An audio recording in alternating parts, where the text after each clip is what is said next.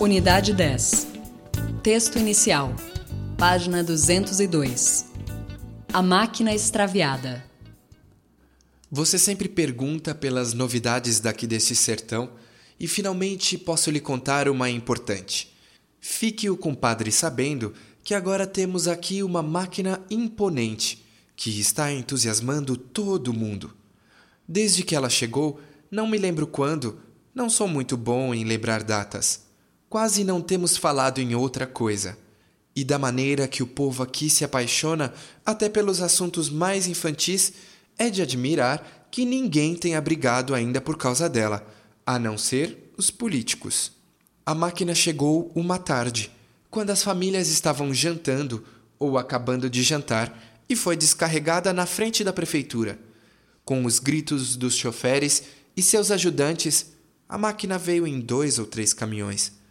Muita gente cancelou a sobremesa ou o café e foi ver que algazarra era aquela. Como geralmente nessas ocasiões, os homens estavam mal-humorados e não quiseram dar explicações.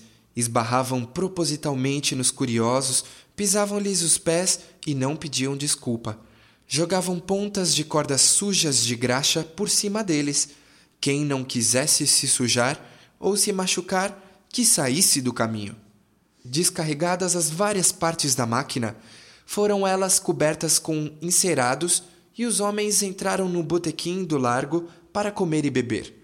Muita gente se amontoou na porta, mas ninguém teve coragem de se aproximar dos estranhos, porque um deles, percebendo essa intenção nos curiosos, de vez em quando enchia a boca de cerveja e esguichava na direção da porta. Atribuímos essa esquiva ao cansaço e à fome deles e deixamos as tentativas de aproximação para o dia seguinte. Mas quando os procuramos de manhã cedo na pensão, soubemos que eles tinham montado mais ou menos a máquina durante a noite e viajado de madrugada.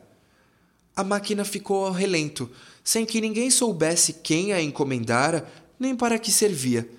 É claro que cada qual dava o seu palpite, e cada palpite era tão bom quanto o outro. As crianças, que não são de respeitar mistério, como você sabe, trataram de aproveitar a novidade. Sem pedir licença a ninguém, e a quem iam pedir? Retiraram a lona e foram subindo em bando pela máquina acima. Até hoje ainda sobem. Brincam de esconder entre os cilindros e colunas, embaraçam-se nos dentes das engrenagens e fazem um berreiro dos diabos, até que apareça alguém para soltá-las. Não adiantam ralhos, castigos, pancadas. As crianças simplesmente se apaixonaram pela tal máquina. Contrariando a opinião de certas pessoas que não quiseram se entusiasmar e garantiram que em poucos dias a novidade passaria e a ferrugem tomaria conta do metal, o interesse do povo ainda não diminuiu. Ninguém passa pelo largo sem ainda parar diante da máquina, e de cada vez há um detalhe novo a notar. Até as velhinhas de igreja que passam de madrugada e de noitinha tossindo e rezando, viram o rosto para o lado da máquina e fazem uma curvatura discreta, só faltam se benzer. Homens abrutalhados, como aquele Clodoaldo, seu conhecido, que se exibe derrubando boi pelos chifres no pátio do mercado, tratam a máquina com respeito. Se um outro agarra uma alavanca e sacode com força, ou larga um pontapé numa das colunas, vê-se logo que são bravatas feitas por honra da firma, para manter fama de corajoso. Ninguém sabe mesmo quem encomendou a máquina. O prefeito jura que não foi ele e diz que consultou o arquivo e nele não encontrou nenhum documento autorizando a transação. Mesmo assim, não quis lavar as mãos e, de certa forma, encampou a compra quando designou um funcionário para zelar pela máquina. Devemos reconhecer, aliás, todos reconhecem, que esse funcionário tem dado boa conta do recado. A qualquer hora do dia, às vezes também de noite, podemos vê-lo trepado lá por cima, espanando cada vão, cada engrenagem, desaparecendo aqui para reaparecer ali, assoviando ou cantando, ativo e incansável. Duas vezes por semana ele aplica caol nas partes de metal dourado, esfrega, esfrega, sua, descansa, esfrega de novo e a máquina fica faiscando como joia. Estamos tão habituados com a presença da máquina ali no largo que, se um dia ela desabasse ou se alguém de outra cidade viesse buscá-la, provando com documentos que tinha direito, eu nem sei o que aconteceria, nem quero pensar. Ela é o nosso orgulho e não pense que exagero. Ainda não sabemos para que ela serve, mas isso já não tem maior importância. Fique sabendo que temos recebido delegações de outras cidades, do estado e de fora, que vêm aqui para ver se conseguem comprá-la. Chegam como quem não quer nada, visitam o prefeito, elogiam a cidade, rodeiam, negaceiam, abrem o jogo.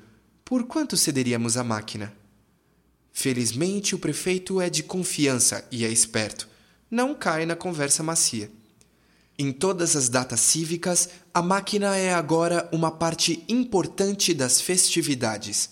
Você se lembra que antigamente os feriados eram comemorados no coreto ou no campo de futebol, mas hoje tudo se passa ao pé da máquina. Em tempo de eleição, todos os candidatos querem fazer os seus comícios à sombra dela, e como isso não é possível, alguém tem de sobrar. Nem todos se conformam e sempre surgem conflitos. Mas felizmente, a máquina ainda não foi danificada nesses esparramos, e espero que não seja. A única pessoa que ainda não rendeu homenagem à máquina é o vigário, mas você sabe como ele é ranzinza, e hoje mais ainda com a idade. Em todo caso, ainda não tentou nada contra ela, e ai dele. Enquanto ficar nas censuras veladas, vamos tolerando é um direito que ele tem. Sei que ele andou falando em castigo, mas ninguém se impressionou. Até agora, o único acidente de certa gravidade que tivemos foi quando um caixeiro da loja do velho Adudes, aquele velhinho espigado que passa brilhantina no bigode, se lembra? Prendeu a perna numa engrenagem da máquina. Isso por culpa dele mesmo. O rapaz andou bebendo em uma serenata e, em vez de ir para casa, achou de dormir em cima da máquina. Não se sabe como, ele subiu a plataforma mais alta de madrugada, rolou de lá, caiu em cima de uma engrenagem e, com o peso, acionou as rodas. Os gritos acordaram a cidade. Correu gente para verificar a causa. Foi preciso arranjar uns barrotes e alavancas para desandar as rodas que estavam mordendo a perna do rapaz. Também dessa vez a máquina nada sofreu, felizmente. Sem a perna e sem o emprego, o imprudente rapaz ajuda na conservação da máquina, cuidando das partes mais baixas. Já existe aqui um movimento para declarar a máquina monumento municipal, por enquanto. O vigário, como sempre, está contra. Quer saber a que seria dedicado o monumento? Você já viu que homem mais azedo? Dizem que a máquina já tem feito até milagre, mas isso aqui para nós. Eu acho que é exagero de gente supersticiosa e prefiro não ficar falando no assunto. Eu creio que também a grande maioria dos munícipes. Não espero dela nada em particular. Para mim, basta que ela fique onde está, nos alegrando, nos inspirando, nos consolando. O meu receio é que, quando menos esperarmos, desembarque aqui um moço de fora, desses despachados, que entendem de tudo. Olhe a máquina por fora, por dentro, pense um pouco e comece a explicar a finalidade dela. E para mostrar que é habilidoso, eles são sempre muito habilidosos. Peça na garagem um jogo de ferramentas e, sem ligar a nossos protestos, se meta por baixo da máquina e desande a apertar, martelar, engatar e a máquina comece a trabalhar. Se isso acontecer, estará quebrado o encanto e não existirá mais máquina. JJ Veiga, A Máquina Extraviada.